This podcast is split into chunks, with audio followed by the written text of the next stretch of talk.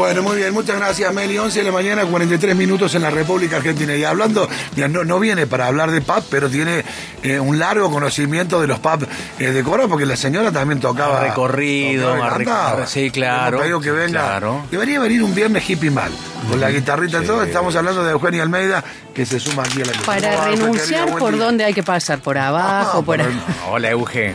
¿Cómo va? ¿Cómo están? ¿Algo que recordar de aquella época? Eh, de pubs y de escenarios y de Lindos, micrófonos. lindos momentos con los amigos, lindos momentos con los amigos. La verdad que era, yo era muy, muy, muy jovencita, estaba en el último año del secundario eh, y entonces la barra eran mis, mis amigotes de esos años, así que sí, un- una época eh, bastante feliz, de mucha efervescencia cultural en Córdoba también. Era, la verdad que era una época muy, muy linda. Sin repetir y sin soplar, por lo menos No, cinco pubs. Se está hablando con una mujer Ah, grande. Cinco bueno, cinco, a ver. Ojalá. Sí. Eh, bueno, la madriguera, voy a hacer trampa. Sí, sí. Eh, pizarrón. Sí. Eh, ah, ¿Vinicius? ¿Era pavo o no, Vinicius? Eh, Vinicius pertenecía a una clase social que no era la mía, o sea, había que desplazarse a la otra punta de la ciudad. originalmente Claro. estaba en la Núñez. Después se mudó un poco más arriba. por En esa Rojas. época el Sí. cerro era, digamos, realmente privativo para los que vivíamos en otra zona y no teníamos la, la posibilidad de movernos. Así que Vinicius creo que creo que no lo conocí. Eh, pero los que estaban en, en- en el centro y Nueva Córdoba sí. Me estaba acordando de un lugar que no diría que era un pavo, porque no, no, no tenía una cosa así pública, pero Sí. que en el 84 vi a Baglietto ahí, solo con su guitarra, eh, y era en la, ah, quizás algún oyente se acuerda, en la Humberto Primo, casi llegando a Avellaneda, de mano izquierda, una casa vieja que tenía una escalera que descendía, y abajo nada, había una pieza. O sea, había más cosas, pero el pub era una pieza donde alguien conectó a un parlante un cable con una guitarra y ahí cantó, cantó Baglietto, pero estoy hablando del 84. Y sé que ahí se hacían otras cosas, pero no me puedo acordar el nombre. Qué buena la referencia que hizo la Euge, porque dijo pub de público, porque de ahí viene el nombre pub, ¿no? Que es un lugar público, así lo llamaban en, en- Londres o en Inglaterra, a los lugares, para diferenciarlos de los otros, el público decían que podía entrar cualquiera. Claro. Y después estaban los otros lugares que eran eh, eh, privados o Se solamente si eras miembro, de si eras miembro, socio. Sí. ¿no? Y, podías estar ahí o no. Los lugares públicos del día de hoy sigue funcionando más o menos con esa, con esa, con esa lógica el sistema de, eh. Y si es público, puedes entrar y pedir ir al baño sin consumir nada. Eh, es un, dato que los viajeros deben tener siempre en cuenta porque el baño se necesita todo el tiempo, ¿no es cierto? Bueno, Datos para viajeros, sí, es útil ese. bien. Eh, vamos, vamos a lo nuestro. Sí, eh, si hoy- te parece para hoy. A partir de una, de una lectura que estuve haciendo de un libro, ya, ya lo voy a comentar en detalle, Nadadores Lentos de Santiago Loza, que, que me gusta mucho. Sí, eh, me yo gustó mucho. Ya vi lo- un comentario, un Twitter, me encantó el nombre. Sí, es Nadadores lentos, es espectacular el nombre. Sí, tiene, o sea, el, el título viene de eh, un, un parte de una escena o un momento del libro transcurre en una pileta de París que tiene un carril especial para nadadores lentos. Y el autor relaciona eso con el, el- el tiempo de la creatividad artística y de la escritura. Pero ahí, Santiago Loza, eh, cordobés, eh, ahí en algún momento el autor menciona, eh, dice que en Córdoba hay el resentimiento como una práctica cotidiana, ¿no? Y habla de algunas dificultades, en, en, este caso en relación al ambiente artístico, eh, pero a mí cuando leí esa palabra, resentimiento, que sí, yo creo que, que hay mucho de eso, no sé si más que en otros lugares o menos que en otros lugares, me acordé de un recorrido, de un libro en particular que se llama Escritores contra Escritores, y de un recorrido que hice en algún momento buscando testimonios de grandes escritores que reventaban a sus colegas, pero no estoy hablando, eh, no sé, que yo me peleé, por ejemplo, con Leticia Recia, no, no, estoy hablando de grandes nombres clásicos de la literatura mundial. Pero si te querés pelear con Leticia, no es drama, podés decir públicamente. No, yo ni- es la última persona con la que me voy a pelear, por eso di ese nombre, digamos, porque es indudable de, eh, de la admiración que nos tenemos mutuamente. Pero a uno le choquea porque dice, no sé, por ejemplo, si pensás en eh, Mark Twain y el, el autor de Tom Sawyer, por ejemplo, y de Jane Austen, la, la escritora de Orgullo y Prejuicio, son nombres que uno tiene como clásicos, ¿no? Si vamos a una librería, van a estar en la estantería de los clásicos, eh, pero Twain detestaba a Jane Austen, la detestaba. Alguna vez dijo de ella, cada vez que leo Orgullo y, Preju- y, eh, Prejuicio, me entran ganas de desenterrarla y golpearle en el cráneo con su propia tibia. O sea, no es que era una crítica literaria. Hablemos, hablamos de violencia de género. Por si eso fuera poco, agregó que era una pena que la hubieran dejado morir de muerte natural. Está bien, Twain tenía ese humor muy corrosivo, pero eh, cuando el humor está eh, bordeando eh, o, o se mete ya en el territorio de la violencia, pero es algo que hay que retrotraerse, por ejemplo, a la Grecia clásica, por ejemplo, Aristófanes eh, había dicho de Eurípides que era un antólogo de clichés. Fíjense, o sea, son los grandes nombres Pero qué buena definición.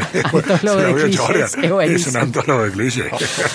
Voltaire, por ejemplo, decía que Hamlet, la obra cumbre o una de las obras cumbres de William Shakespeare, era una obra bárbara y vulgar.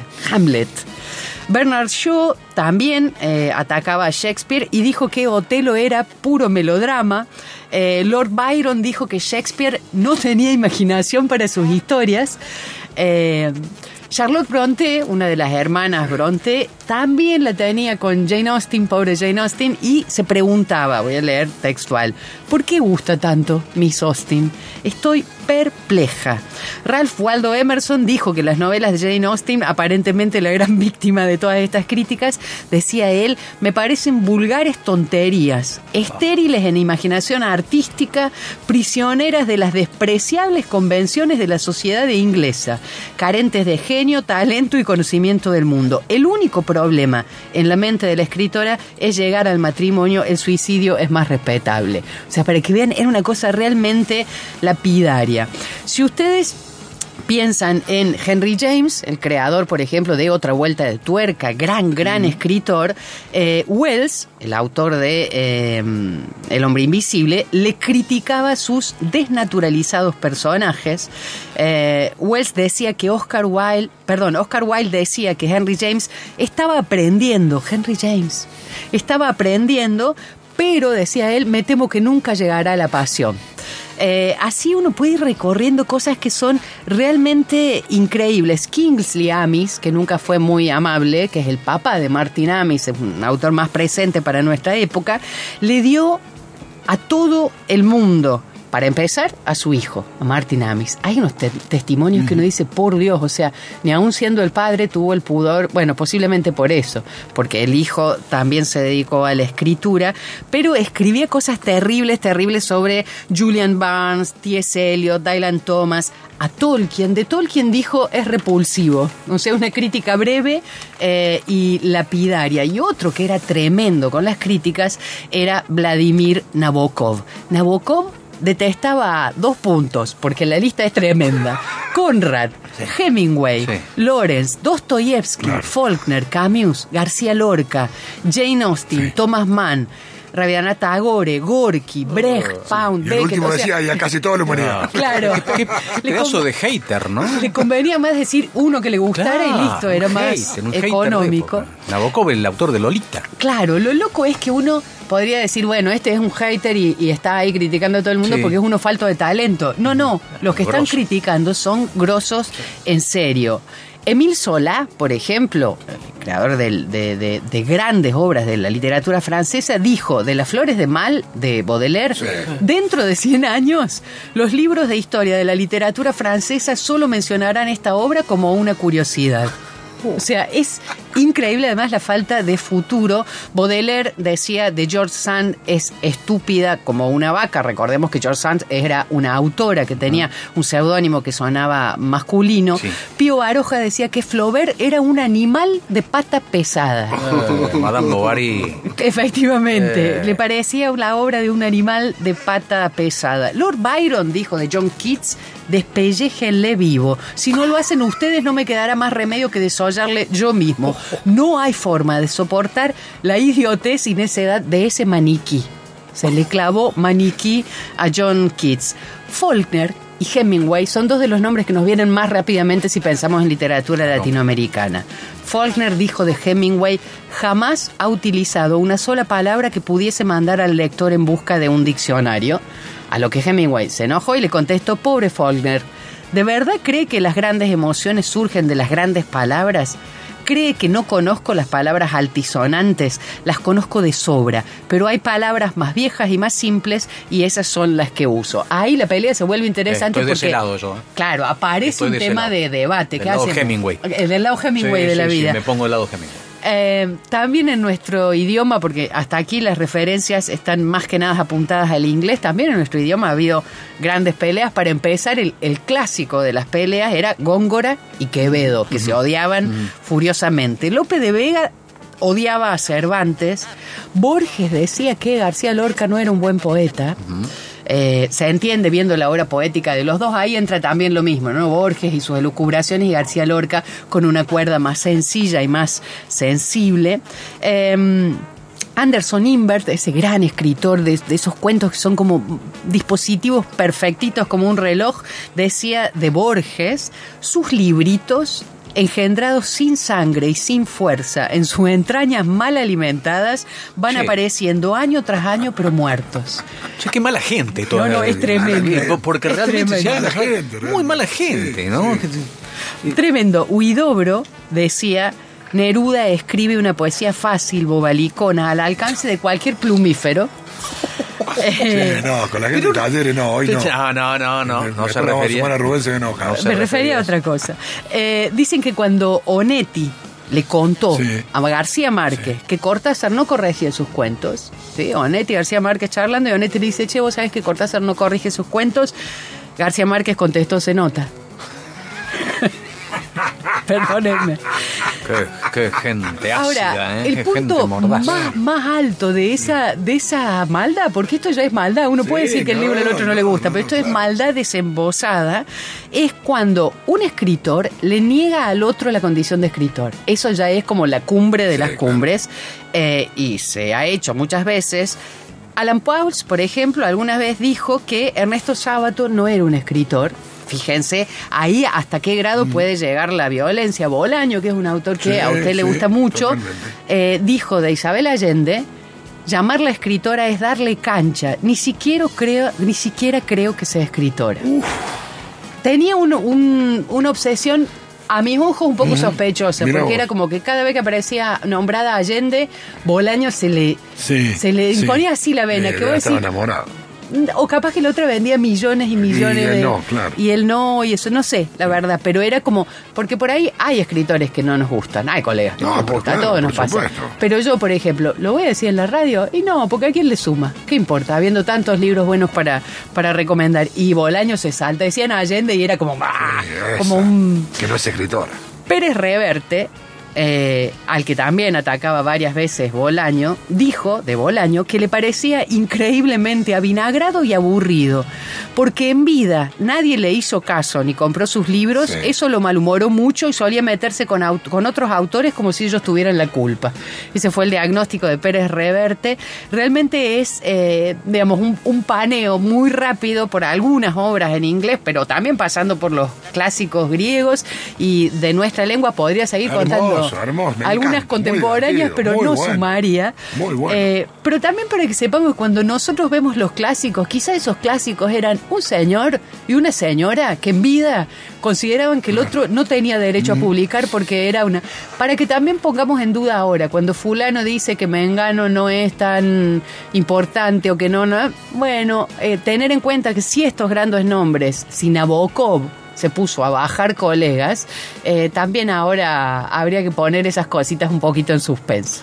Muy bueno, de, de paso ya que lo nombraste a Bolaño, digo, eh, lean los, detecti- los Detectives Salvajes o 2666, que son dos libros eh, maravillosos y que alguna vez contamos la historia, ¿no? De, de Sí. cómo 2666 terminó siendo un solo libro cuando en realidad estaba pensado como, como distintas partes. Si usted me lo permite, en un día tan importante como el de hoy para la historia grande del fútbol de Córdoba lo que, y de la literatura, por supuesto, y de los libros, lo quiero sumar a nuestro amigo Rubén Goldberg, que hace rato que no hablo con él. Rubén, querido, ¿cómo va? Buen día. Buen día, ha vuelto la mañana. Bueno, había que volver, algún día había que volver. y tenía que ser hoy, el día que, que ustedes se la juegan ahí en Santa Fe. Por eso vamos a hacer un gran homenaje a Córdoba. Muy bien, Felipe. Mirá qué regalazo se haría para la historia de esta ciudad, ¿no? Sí, Sí. Pero, bueno, pero voy, voy a hacer como si no, no hubiera eh, transcurrido todo otro día que no hemos hablado. Sí. Como no le creo todo lo que dice, vamos a seguir con la historia de siempre. Por No favor. le creo nada a lo que te dice. No, No de creo. corazón soy la persona más honesta, No. más honesta No de- del mundo, lo juro. Eh, escúcheme. Está cruzando los dedos. No, no hay Es como, testigos si anoche, Sí. es como si anoche usted que también del otro equipo de Buenos Sí, Aires, que es porteño también, sí. estaría, eh, ves qué lástima. que Ay, le dio una pena lástima. cuando pató, cuando pateó Benedetto ese penal eh, tan mal. Es lo único que falta que me mienta. Escúcheme, no me mienta, por favor. Vi en la información que, que publican en redes sociales de, de Rubén Libros que el, que el más vendido es el libro de mi amiga Eugenia Almeida que se llama Desarmadero. Efectivamente. Bueno, no acá, mentimos. acá tiene la autora, la puede saludar si quiere. ¿Cómo le va, Rubén? Ese, ese ranking me viene dando alegrías. Bueno, me alegro. me alegro porque alegría no hay mucha. No, bueno, pero también eh, eh, ahí ver, eh, creo que Camilo está con las malas en el tercer puesto y con el Sí, nuevo sí, en el sí, cuarto, sí. o sea, también... ve- Venimos sosteniendo, sosteniendo Muy todo el mes ha sido así, ¿eh? Sí, sí, sí, sí. Sí, la gente, eh, pasado el, el- el conocimiento inmediato, cuando salió el libro, bueno, ahora ya ahora viene la gente, otra, otro público que también accede a la novela, ¿no? Felizmente. A buscarlo, se llama. Desarmadero, no se lo pierdan, es la última novela de Eugenia Almeida, espectacular. Exactamente, exactamente. Y bueno, y hay mucho material, ¿eh? Hay Ajá. bastante material que ha entrado en estos días, mucho, ¿eh? ¿Cómo Cuente, qué? cuente. Bueno, a ver, escucho. Ha salido un libro que es una antología de textos de Roberto Bolaño, de todo lo que él publicó en revistas, prólogos, habla mucho de autores. Ah, mira, justo estábamos hablando del de la Euge contó eh, algunos de sus enemigos preferidos. ¿Ah, sí? Sí, de Bolaño, no suyos. eh. Mire, Ram, bueno, y Bolaño. Entonces, en esta antología Sí. hay una suerte también de conferencias, lecturas, críticas y de bastantes autores, de prólogos de él. Eh, La verdad que, bueno, han recopilado todo lo que salió en revista, ¿ves? bueno. ¿no? Y hay una cantidad de textos, eh, como te decía, de autores que son más que interesantes, ¿eh? por la mirada de Roberto Bolaño, ¿no? A mí me gusta, es un autor que a mí me gusta, así que voy a ir por ese libro. Y bueno, y, y han reeditado felizmente lo que yo considero una de las mejores novelas sobre la Guerra Civil Española, que era de Javier Cercas, Soldado de Salamina, Mm. que hacía mucho que no había. Bien. Salvo, no sé qué va, si eh, Eugenia lo has leído. No, he leído una parte, pero no lo he leído completa. Pero Cercas Bueno. es un, un- un capo, ¿no? Es un gran escritor. Y esta novela es, es soberbia, es una de las... yo- no, hay muchas novelas sobre la Guerra Civil Española, ¿no? pero esta creo que escapa el molde. Ella, esta es la para mí la que más me ha gustado a mí, de- que trata el tema de la Guerra Civil Española, ¿no? Salvando la de Moneda Grande, que es otra mirada, ¿no? Pero esta es una historia real, aparte que él la, él la trabajó y que realmente te deja con mucha inquietud la novela, ¿no? Una gran novela, una gran novela, evidentemente. Y felizmente ha salido porque no había, hace mucho. ¿no? Y una, seguro que una novela que a usted le va a gustar, Eugenia, es la reedición, también extraño porque hace años que no había, de la Yuna Barnes, El bosque de la noche. Ay, sí, sí, eso la verdad que me interesa mucho, esa reedición. Bueno, la obra de Juna Barnes está como, como está teniendo un, un nuevo periodo de revalorización, ¿no? Porque durante mucho tiempo fue muy A mí me difícil. sorprendió porque viene con un prólogo que también lo había hecho Elliot, porque esta es una, eh, eh, Julia Barnes es una escritora de los años 20, ¿no? Este, y bueno, pero le ha agregado un prólogo también de la Sirius Usbet, Ah, qué lindo eso. ¿Qué, Sí, qué sí, editorial sí, sí. publica eso? Seibarral. Sex Barra. Seibarral. Recordemos Siri Usbet, gran, gran escritora norteamericana con unas elegía para un americano, unos novelones tremendos. Tremendo, claro, es una novela ahí que, que diría que habla de todo lo que, los desposeídos, los descarriados, los herejes, los rebeldes, toda una literatura de esos años, ¿no? Es una gran novela, una gran novela que a mí me sorprendió que lo la reeditaran en este momento y más con estos dos prólogos, ¿no? Bien. Y el, altamente recomendable. el último de, de Patrick Modiano lo tiene, lo leí, me, me gustó Tinta mucho. simpática, todavía Tinta no lo he leído, sí, sí, pero ¿Sabe? no lo he leído. Es muy, muy bonito, muy sencillo, muy en la línea de Patrick Modiano, que tiene que ver con la memoria, con la reconstrucción, con, ir en busca de alguien. Ah, En este caso se trata de buscar una, una mujer que ha desaparecido, es un, es un jovencito que trabaja en una agencia de detectives y que le dan ese encargo averiguar algo sobre esa mujer y después pasan décadas y décadas y décadas cuando escribe este libro ya es muy grande y nunca pudo saber qué fue lo que pasó, entonces bueno, vuelve sobre esa búsqueda de esa mujer que desapareció en Francia. Sí, él se mueve mucho sobre el pasado, ¿no? Sí. Siempre todas sus novelas están referidas al pasado, ¿no? En ese, ese pasado de la Francia ocupada, ¿no? Mm. Eh, Fundamentalmente, ¿no? En la Alemania de los, en la época de la guerra, ¿no? Esto es el tema de sus novelas. Eh, a mí me gusta mucho las otras cosas. Esta todavía no la he podido ver, la verdad, Eugenia, con todo lo que ha llegado, no he podido ver. Sí, no hay vida para tanto libro, eso es No, bueno. no. hay mucho, hay mucho, hay mucho material. La verdad que de golpe empezó a salir, se ve que material que estaba ahí en galera y bueno, y salió. Y hay una novela también que, de una mujer que se llama Marina Mariachi. Ay, esa tengo que ir a buscarla. Efectos, personales. Durita, ¿eh? Sí. Durita, durita, ¿eh? Porque es, es, un- es una, es, un- es una, novela eh, casi te diría autobiográfica. Sí. Sí. Casi no, es, es. Sí, estuve, personales, ¿no? estuve leyendo algunas, algunas cosas en torno a esa novela, el, el suicidio de la mamá de la escritora que se tira eh, por una ventana y es hay un trabajo en torno a eso, pero un trabajo que no, por lo que he leído, digo, no he leído el libro todavía, que no está solo centrado en ese momento, sino, sino también en un antes y en un después, en cómo, eh, bueno, qué se hace cuando, cuando una bomba de esquirlas como esa cae en la vida. Tengo muchas ganas de leerla. Sí, sí, porque sí, ella escribe sobre el, del encuentro que tiene con la madre y lo que sucede posterior de ese encuentro, ¿no? Porque hay, que hay una historia ahí que se, se refleja en un encuentro y posterior a ese encuentro la madre se suicida. Mm. Durito, durito, muy duro. Muy duro. En la línea se acuerda que hemos hablado, me parece, eh, de lo de la Tatiana Tibulé, el verano en que mi madre tuvo los ojos verdes.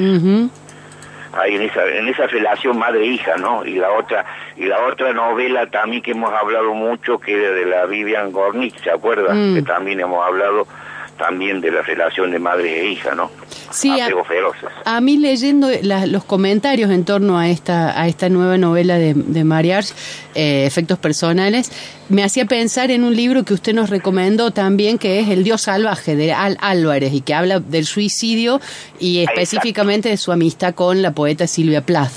Me parecía que dialogaban esos libros.